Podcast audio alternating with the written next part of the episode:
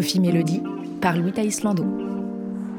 Bonjour à tous et bienvenue dans Coffee Melody. Aujourd'hui, j'accueille l'artiste Nebio à ma table. Dans cet épisode, l'artiste se confie sur ses escales en Norvège et au Canada, sur ce qu'il ressent ainsi que son cheminement artistique. J'ai changé deux fois d'environnement en beaucoup moins d'un mois. Norvège, Canada, où en fait, en l'espace de quelques semaines seulement, je me prenais dans la tronche tellement de nouveautés, tout plein de Ah, le nouvelles jet choses. lag.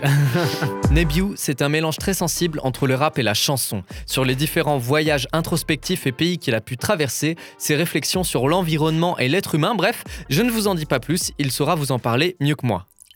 Et on commence cette émission avec mon invité qui est Nebiu. Bonjour Nebiu, Salut, salut. tu vas bien? Bien et toi? Ouais, ça va très bien, merci. On va commencer cette émission avec le premier café qui est un café glacé. Alors, tel un icebreaker, on rentre dans le vif du sujet avec le jeu des lyrics. Alors, le jeu des lyrics, qu'est-ce que c'est? C'est très simple. J'ai pris trois de tes textes. Tu rappes en français, tu chantes en français. Ah, le bourbier. Euh, J'ai modifié ces textes avec des synonymes. ok, Et le but étant pour toi de trouver de quel euh, texte il s'agit à chaque fois. trop drôle.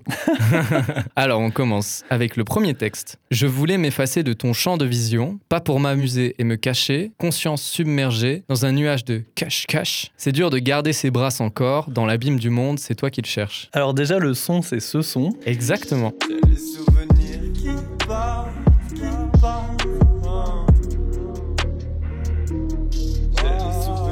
Alors il est tiré de ton premier EP, sorti en 2019, qui est Le Soleil d'Or. J'ai un peu euh, digué hein, ton EP et toute euh, l'esthétique et on retrouve beaucoup euh, de clips de ce projet qui se passe en Norvège avec des fabuleux paysages, hein, que ce soit enneigé euh, ou non, avec des fjords, etc. Et on voit même une vidéo de toi, une vidéo qui tease l'EP où tu poses des affiches partout en, Norvège, où tu mets des affiches, des flyers dans des boîtes aux lettres, etc. Alors pourquoi la Norvège? J'ai fait une école d'ingénieur de trois ans et à la fin de la deuxième année, il y avait un stage de trois mois qui était le stage euh, découverte euh, des pratiques de l'ingénieur et en fait euh, plutôt le stage tourisme, stage à l'étranger, expérience, etc. Ouais. Moi, je me posais plutôt la question où est-ce que j'ai envie d'aller plutôt que niveau du stage. Et la Norvège m'attirait parce que voir des orques. Genre, Ah. c'était ça mon idée, je voulais voir des orques. J'étais un peu fasciné par tous les grands mammifères marins, etc. Sans trop savoir pourquoi d'ailleurs. J'avais cherché en Nouvelle-Zélande à la base, mais ça s'était pas fait. Et au final, en Norvège, j'ai eu l'occasion de faire un stage et de passer deux semaines sur un bateau en mer de Norvège. Et c'est de là que viennent euh, notamment toutes ces images. J'étais allé en avion une première étape jusqu'à Bergen, dans le sud de la Norvège. Et ensuite, les 2000 km de côte, j'y étais allé en bus-train. Donc ça faisait 30 heures en tout, enfin beaucoup. Waouh, c'est extrêmement Je vais, te laisser une semaine. long. Mais bref, en tout cas, c'était un voyage important pour moi parce que je sentais que c'était le moment un peu de me rencontrer, quoi. Dans ce son, tu parles de souvenirs amoureux, etc. Il y a pas mal de morceaux qui sont en rapport avec ce sujet. Et euh, outre une aventure. Tous. Tous. outre une aventure géographique, finalement, c'est aussi euh, une aventure amoureuse, euh, ce projet. Post-amoureuse, Ouais. c'est clairement ça. C'était un peu tout le cheminement. Et puis, en fait, c'était le premier projet. Mhm. Et donc, euh, il y avait l'idée de s'affirmer, de réussir à faire un projet. Parce qu'en fait, quand j'étais dans mon quotidien à Strasbourg, dans l'école d'ingénieur, un petit peu euh, la fête, euh, les copains, Ouais. j'ai eu beaucoup de mal en fait à travailler avec euh, mon micro chez moi, à m'enregistrer. C'était très dur en fait. Et le fait de m'extraire de ce cercle et de ces habitudes, ça m'a reprocuré un emploi du temps blanc. De pouvoir, au bout de ces trois mois, comme un symbole avant de partir, finir un peu ce cycle Norvège. C'était juste à la fin que ce projet-là a été sorti. D'accord, ok. Finalement, est-ce que ce projet a bien conclu euh, tout ton périple? Il a magnifiquement conclu tout ça. Quand on sort un projet, il y a toujours cette question un peu de la date, de quand est-ce qu'on le sort. Norvège, ce qui était super chouette aussi, c'est que c'était en été et donc le soleil de minuit. Ah, donc excellent. le soleil ne se couchait pas. Qu'est-ce qui se passe? C'est pendant combien de temps? C'est pendant vraiment toute une période euh, entière euh, Pendant que- toute une période dans l'année, donc de environ mai à juillet, août, C'est très long. le soleil ne se couche plus. La transition est très douce, c'est-à-dire qu'en mars, février, il y a juste deux heures de nuit, tu vois, ce genre de truc. Donc en fait, ça fait des couchers de soleil perpétuels de 4-5 heures. Et du coup, la date de sortie de Le Soleil d'Or, j'avais vu sur Internet qu'à partir du 27 juillet, Mhm. c'était la date où le soleil commençait à redescendre dans le ciel et où les nuits se raccourcissaient. Et donc, euh, c'était la date de Le Soleil d'Or, tout ça. Ah ouais, génial. L'instrumental de Le Soleil d'Or, le morceau, c'était une instru d'un gars qui fait du lo-fi, des musiques un peu d'ambiance, d'ascenseur, que moi Mhm. j'adore, qui vient d'Australie, Wow. qui avait appelé ça Sleeping Sun. Ça matchait trop bien en fait. J'ai envie de dire, comme d'hab, comme d'hab en fait, fait, depuis ce fameux été, tout ne cesse de s'aligner. Ou en tout cas, peut-être que c'est moi qui arrive plus à le reconnaître quand ça arrive. Alors on va passer au deuxième morceau. Je suis pas très ok, mais dernièrement j'ai pris un aéronef pour l'université. Loin de la famille, loin de mes personnes, j'ai pris mon studio d'enregistrement dans mes bagages, fait glisser quelques respirations sur ma salive. Tout m'est inconnu ici et c'est même pas l'hiver. Tu t'es tellement fait plaisir. Ah ouais, ouais, non mais mec là j'ai- tout donné. Ça, c'est deux fois. Changé deux fois d'environnement, beaucoup moins d'un mois. Je regarde autour de moi et me demande en quoi ça me change. J'ai changé J'ai eu la chance, toujours dans ces mêmes études d'ingénieur, ça c'était fin de deuxième année, la Norvège, et début de la troisième année, c'était un semestre d'études, donc en mobilité, dans une université partenaire à. Montréal, Ah, donc au Canada. Le refrain, c'est j'ai changé deux fois d'environnement en beaucoup moins d'un mois, et ça parlait de Norvège-Canada, où en fait, en l'espace de quelques semaines seulement, je me prenais dans la tronche tellement de nouveautés, tout plein de Ah, le nouvelles jet choses. lag. Bah en mode euh, dur de- d'assimiler tout. Je vais faire l'ancien, mais euh, dans un livre de Milan Kundera, n'est-ce pas? Je m'étais trop reconnu. Je sais plus quel livre et je sais plus quel. euh, Ça compense le fait de faire l'ancien avec cette belle ref, mais qui disait euh, que tu traverses un peu le présent avec les yeux bandés. Et c'est que quand tu as un petit peu vécu, tu peux regarder ce présent avec un peu de recul et que tu peux te rendre compte un peu en mode ah ouais waouh j'ai vécu ça. Tu vois, j'ai vécu tout ça. Mm. Peut-être que deux fois, c'est un peu ce son-là où je me baladais dans Montréal. Je racontais un petit peu l'acclimatation dans un environnement aussi totalement différent, Ouais. totalement gigantesque. Et du coup, deux fois, donc c'est le single de ton projet euh, VAP qui est sorti en 2020. Ce projet a vraiment une autre esthétique. Il a une esthétique beaucoup plus euh, lofi, plus euh, chaleureux, plus chill. Pourquoi ce choix en fait? Je sais pas si c'était tant un choix, c'est un peu comme tout le reste. C'est au final, euh, il s'agit peut-être plus de le reconnaître que de le choisir. Mais Lofi, ça parle peut-être pas à tout le monde et peut-être que moi je l'utilise mal. C'est des musiques euh, qui remettent dans une humeur très nostalgique, très mélancolique parce que vieille qualité, des bruits de cassettes, des samples de ça. mauvaise qualité, etc. Là, il se trouve qu'en fait, c'est plutôt des morceaux de très bonne qualité, mais qui ont en commun avec ces autres de te mettre dans des moods très introspectifs, dans tes souvenirs. Moi, en fait, j'étais un fan absolu de ça. En gros, c'est des morceaux sans parole. Deux fois, dont on a parlé juste avant, à la base, c'était un morceau à part entière, en fait, comme Le Soleil d'Or, Mhm. fait par un gars qui l'a sorti tel quel. Je l'écoute et un beau jour, des paroles me sont venues, mais genre, je l'ai pas choisi. Tu vois, je me suis pas Ah, assis, je me suis dit, je vais écrire là-dessus. Ouais. C'était presque une douce malédiction parce que à partir du moment où des paroles me sont venues dessus et où j'ai écrit, bah j'ai plus pu jamais écouter ce morceau. Tout seul sans entendre tes paroles dans ta tête, ça. quoi, finalement. C'est ça. Autrement que comme une instru. À partir Ouais. de ce moment-là, c'est devenu une instru. Et d'ailleurs, le titre vient aussi de là. Vap, Ok. c'est tiré entre autres de Vaporwave. Mhm. Genre des musiques avec une esthétique euh, rétro-futuriste, un petit peu des visuels propres. Parfois peut être un peu sad, un peu triste. Et je me souviens des amis, ils me disaient euh, Mais t'es pas dépressif Tu vois,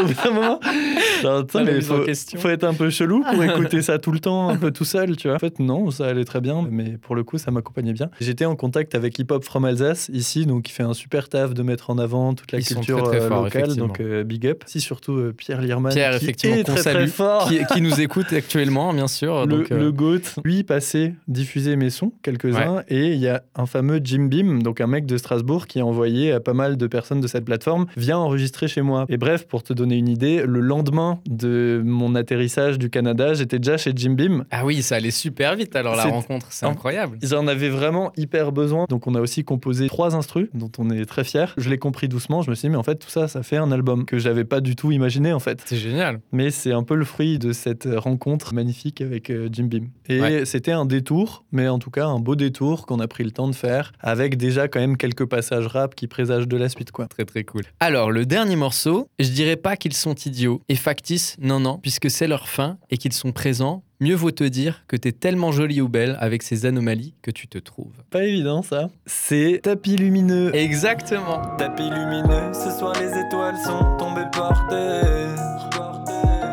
Plus mes yeux s'écartent de la lune, plus la mer communie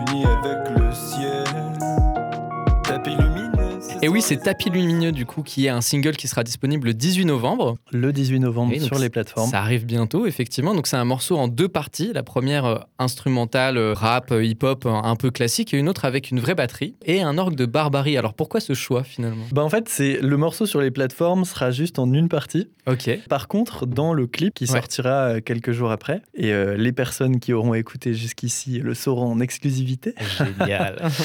il y aura une version du son acoustique inédite dedans parce que, encore une fois, il y a eu derrière la volonté d'aller au bout des choses et Ouais. d'aller au bout des idées. Et en fait, mon idée de base pour le clip de Tapis Lumineux, c'est que ce morceau, il a quelque chose de comme une berceuse, de réconfortant, Mhm. comme quelque chose que tu chantes à un enfant pour le- l'endormir ou pour le rassurer. Ok.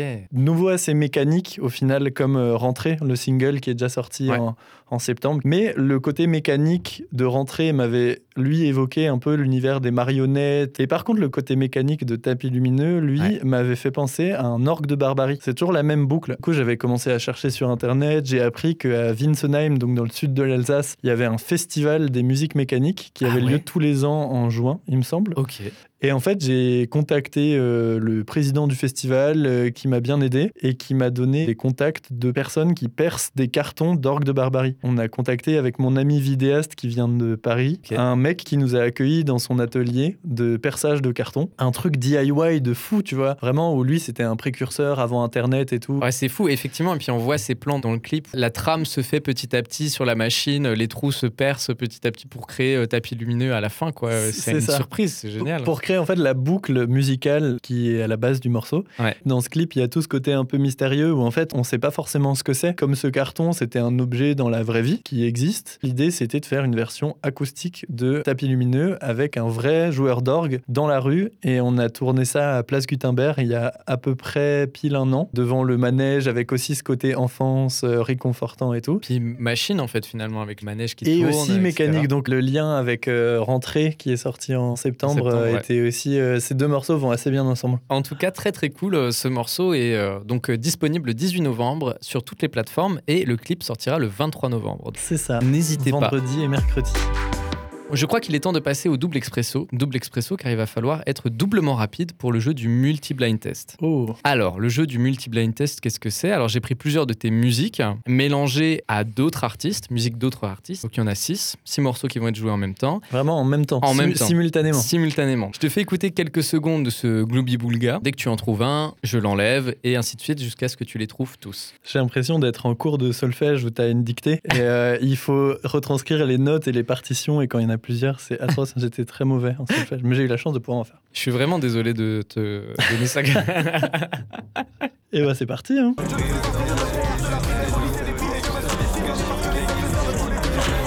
Je viens de faire une super story en tant que auto community manager où j'ai mis rentrée ouais. et c'est celle que j'ai entendue. Alors, du coup, il t'en reste 5. Mon cerveau est en train de fondre. Donc il y a du Necfeu. J'ai entendu une voix un peu plus vénère, j'ai aussi entendu ma voix. Je Ouais. dirais Nick les clones. truc Exactement, genre- mec, trop fort.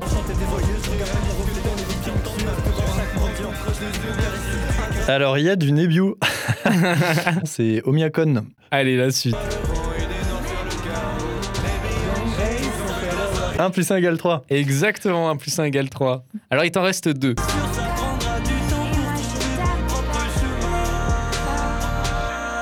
C'est Cœur de pirate l'autre. En plus de me trouver de Nebiu, Exactement. qui a un côté très épique et très qui prend toute la place. C'est dense quoi. Et j'entendais plus du tout l'autre. Genre je l'attendais, genre elle s'est fait écraser. Écrasé par ton son, finalement. C'est ça. Avant euh, de passer euh, à la phase de questions, on va juste écouter quelques-uns de tes morceaux après ce Glooby Boulga pour nos auditeurs. Ça va faire un bout de temps, il est temps de rentrer. Où que ce soit, n'importe quand. Ma famille m'attend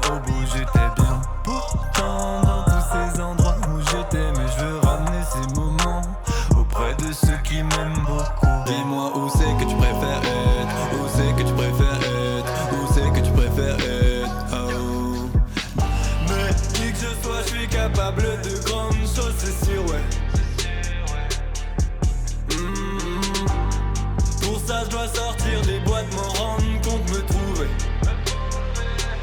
tu as sorti un album qui s'appelle Sobre en 2021. Donc, euh, tu dis que tu as senti que c'était euh, le moment, effectivement, pour le sortir. C'est quoi la genèse, en fait? Tu es bien renseigné.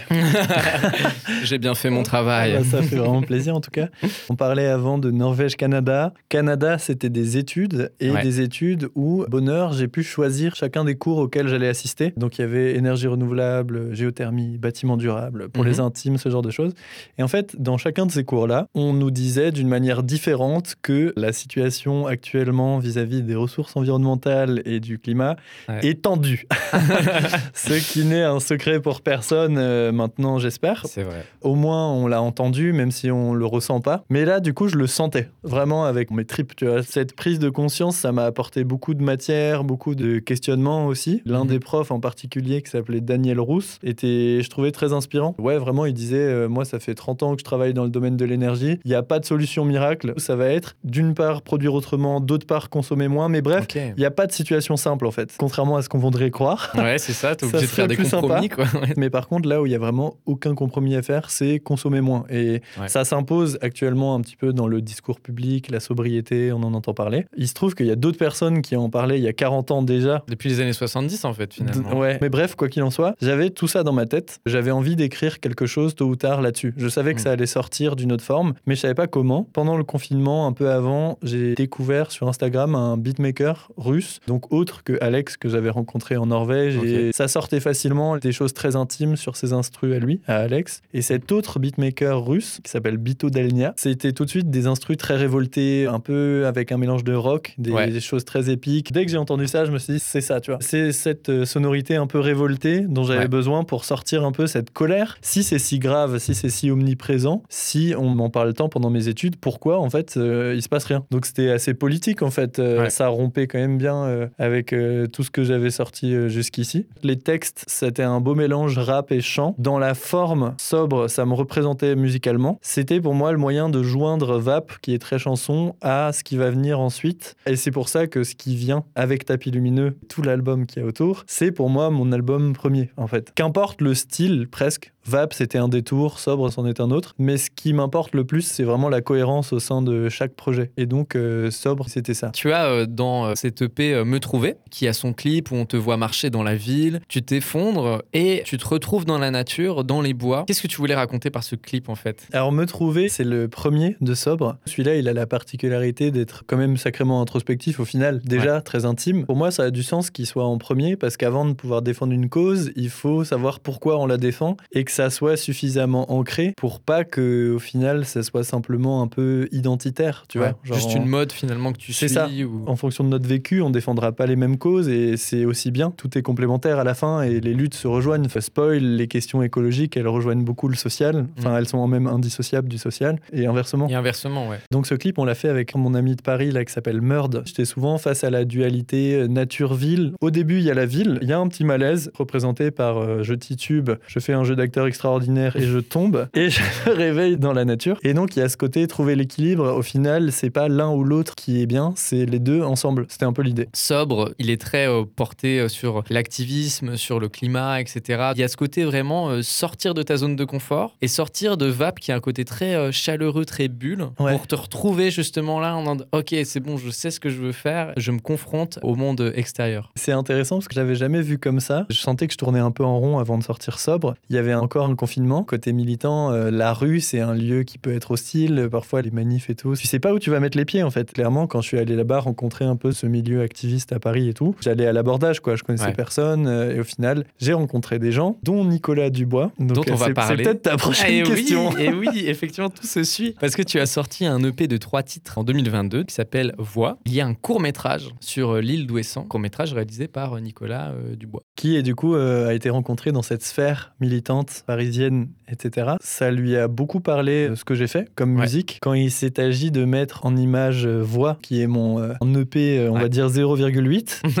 il introduit les sonorités d'Alex, ce beatmaker que j'avais rencontré en, en Norvège il y a trois ans. Du coup, je l'ai envoyé à Nicolas un petit peu à tout hasard. J'ai Ah. dit qu'est-ce que ça t'inspire? Il m'a dit la Bretagne. Mes parents étaient à Ouessant l'été d'avant. J'avais l'impression que c'était cool. J'avais vu un reportage là-dessus sur un France 2, puis j'avais vu un voyage en terre inconnue à Ouessant avec Nicole Ferroni. Ah oui, tu t'es bien renseigné, quoi, Bah, finalement. en fait, ça, je me suis pas renseigné volontairement, mais au final, j'avais ça dans la tête, quelques graines, tu vois. Comme euh, les trois titres étaient dans une forme de continuité, on a choisi de clipper les trois en trois jours. Donc euh, c'était un sacré défi, sachant qu'on n'avait jamais oui. trop travaillé ensemble avec Nicolas avant. Mais ça s'est euh, vraiment bien goupillé. Oui, parce que Bonne Perf, finalement, et c'est ton premier court métrage, on te retrouve, toi, dans cette Bretagne, avec une robe Ouais. particulière. Et c'est quoi cette robe? J'avais rencontré dans un train de Charleville pour Paris pour aller à un camp climat faire euh, un concert de clôture. Donc j'ai une chouette opportunité, vraiment un premier concert. Et euh, en fait, dans le train, j'avais rencontré une créatrice de mode ardennaise qui s'appelle Emeline Husson.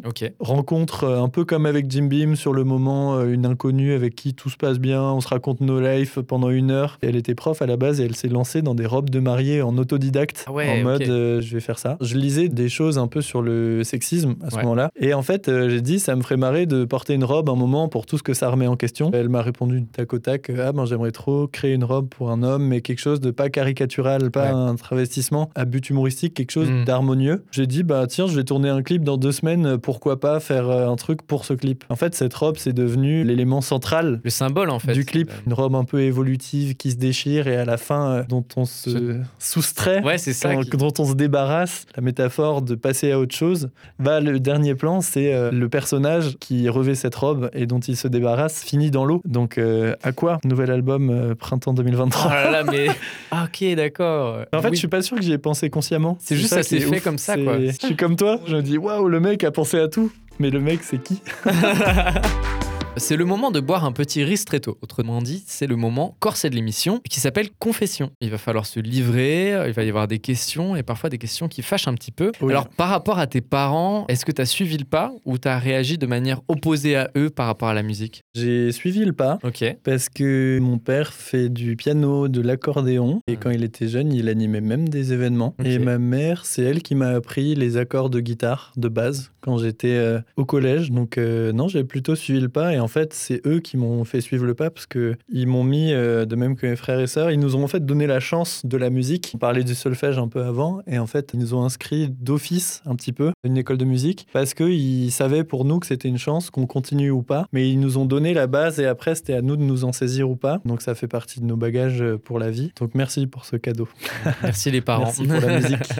est-ce que tu as eu des facilités en fait Ou euh, est-ce que tu as galéré un petit peu à te mettre là-dedans, à te lancer, euh, etc. J'ai galéré, j'ai kiffé galérer. Je sentais qu'il y avait quelque chose qui me poussait toujours à me remettre dans la galère. Et je le disais, avant de partir en Norvège, j'arrivais pas en fait à me mettre dans la rigueur de travailler parce que la Mhm. musique, ça a beau être un kiff. Derrière tout ça, il y a la technique, il faut euh, le matos, il faut se renseigner, il faut apprendre à utiliser tout ça. C'est pas Ça facile, prend du temps, c'est fait, hein. fastidieux. Et il faut se donner le temps d'apprendre et ensuite de faire. Et donc, euh, moi, j'avais du mal avec ça parce que j'avais trop de choses en tête. euh, j'arrivais pas à faire le tri. Peut-être que j'étais pas encore trop assez clair. À la base, j'enregistrais avec des amis. Donc, on enregistrait des couplets peut-être un peu plus impersonnels ou euh, on s'inventait des histoires sur des instrus euh, qu'on kiffait tous les trois. Mhm. Et il y a eu le moment où petit à petit, j'ai senti le besoin d'aller vers quelque chose de plus personnel, avec peut-être plus de mélodies, des chants un peu plus assumés aussi, et aussi dans les thématiques. Et en fait, c'est tout ce processus-là qui a été peut-être un peu plus fastidieux. Je pense que j'ai été plutôt chanceux, et j'ai trouvé tout ça très rapidement, grâce aussi au voyage, euh, la Norvège et le fait de sortir de mes habitudes. De ta zone de confort, Ouais. etc. Et puis de, de t'adapter en fait. J'ai l'impression que de tout ce que tu m'as raconté jusqu'à maintenant, c'est euh, énormément d'adaptation, que ce soit ok, alors ça c'est possible, on y va, on fonce. Carrément. Et puis c'est en ça aussi que quand on parle des planètes qui s'alignent, euh, Ouais. je dis je sais pas si c'est moi qui les crée ou si c'est moi qui les reconnais, parce que de toute façon les planètes euh, ne cessent de bouger. Si on regarde euh, dans le mauvais sens, on pourrait pas voir l'alignement.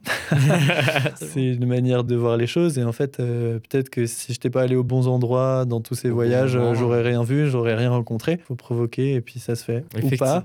Ou pas, c'est vrai, parfois ça met du temps. Parfois ça foire, mais bon, Mhm. tant qu'on essaye, au bout d'un moment, on finit quand même par y arriver. arriver.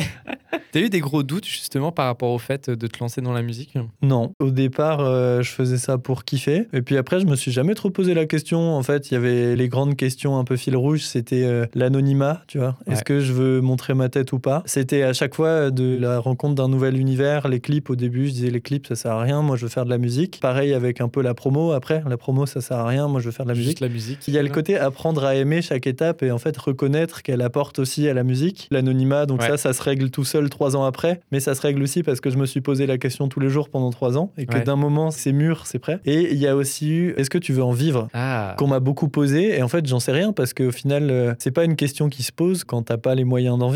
Parfois faut se poser les bonnes questions au bon moment et puis Ouais. ça peut être contre-productif de se la poser avant. J'attends de voir, je continue à faire ce qui me fait kiffer et j'espère ne jamais arrêter. Et du coup, je me la poserai quand ce sera le bon moment. Et en fait, il se trouve que ça devient de plus en plus le bon moment. J'essaye chaque jour me poser la question et c'est ça qui doucement trace la réponse en fait. Et du coup, qu'est-ce qui te fera arrêter la musique? Eh ben, c'est une excellente question. Quand on me pose la question, je dis bah peut-être ça, puis ça, puis si je fais ça, puis si en fait la personne qui me pose la question me dit en fait t'arrêteras jamais.